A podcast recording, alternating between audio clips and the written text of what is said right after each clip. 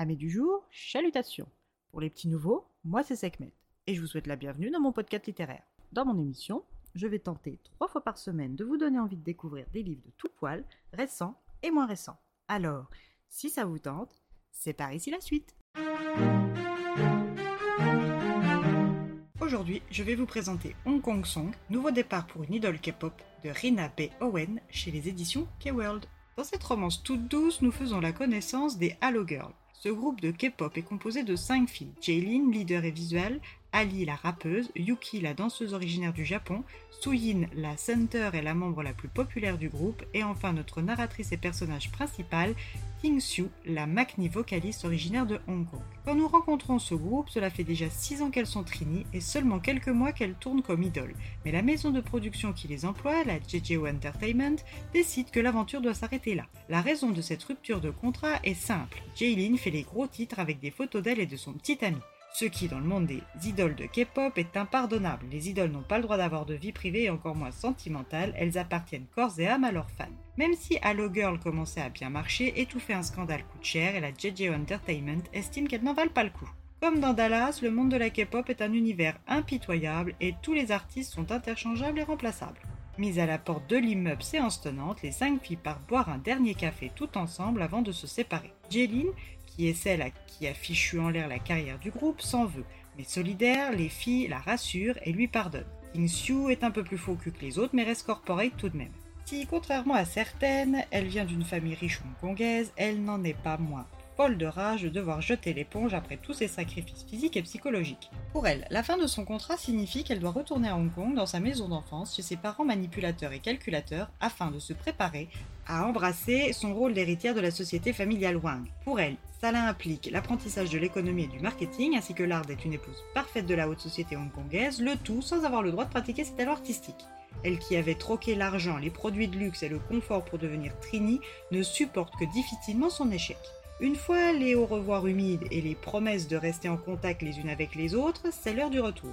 À son arrivée, Tingxiu est surprise de constater que ses deux parents ont fait le déplacement, même si après 6 ans ce sont presque des étrangers pour elle. Son éducation sévère à la JJO Entertainment va lui rendre service et satisfaire sa mère. Mais la paix est de courte durée, car à peine le temps pour Xingyu de prendre connaissance du nouveau planning que sa mère lui a organisé qu'une lettre l'attend. Cette missive a été envoyée par Madame Wu, la femme de Monsieur Wu, chef de l'une des plus prospères entreprises du pays. Cette dernière tient à ce qu'elle se produise lors de la fête qu'elle organise pour le retour de son fils des États-Unis après l'obtention de son diplôme en souvenir du lien d'amitié qui lie leurs deux familles.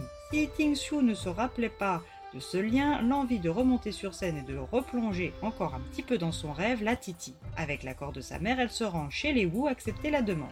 Son ambitieuse demeure l'accompagne et les Wang sont conviés à déjeuner. Chen Kei-Wu étant déjà rentrée, elle allait pouvoir se renseigner sur ses goûts musicaux pour préparer au mieux sa prestation. Elle qui s'entraînait de 6h du matin à minuit était ravie de reprendre du service même s'il était moins intense. La rencontre avec Chen Kei et le déjeuner passé, les deux mères chassent leurs enfants pour discuter entre adultes, et bien qu'ils soient toutes deux majeurs, leur statut restait inchangé pour le moment. C'est donc en train de se balader sur la propriété des Wu que Chenke et Tixu commencent à se présenter. Détendre l'atmosphère tendue, Chenke montre son coin secret à Tixu, un cabanon studio d'enregistrement. Car oui, sa passion est aussi la musique, mais plus dans l'écriture, le mixage, le montage et la production, même s'il aime aussi rapper de temps en temps.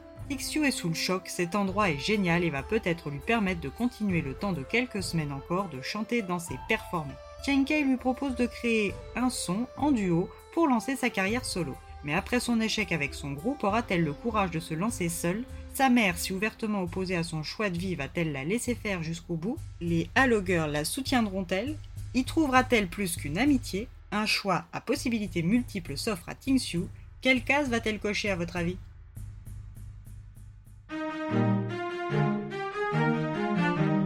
Une romance pop sucrée avec pour toile de fond l'univers de la K-pop. Si la Trini vous donnait envie, soyez prêts et prêtes à faire de lourds sacrifices comme va vous l'expliquer notre jeune Halo Girl. Après Tokyo Scenario, c'est un véritable plaisir de retrouver la plume de Rina Owen. Encore un livre qui rejoint la pile des recommandations de Sekhmet. Et bien voilà, j'en ai fini pour aujourd'hui. J'espère que cet épisode vous aura plu et vous aura donné des nouvelles idées de lecture. Si vous souhaitez découvrir d'autres petits bonbons littéraires tout droit sortis de ma bibliothèque, je vous retrouve le jeudi 13 juillet prochain pour un nouvel épisode. Et si d'ici là je vous manque de trop, n'hésitez pas à me rejoindre sur mon compte Instagram, les lectures de Sekhmet. Sur ce, chalut les amis, et à la prochaine.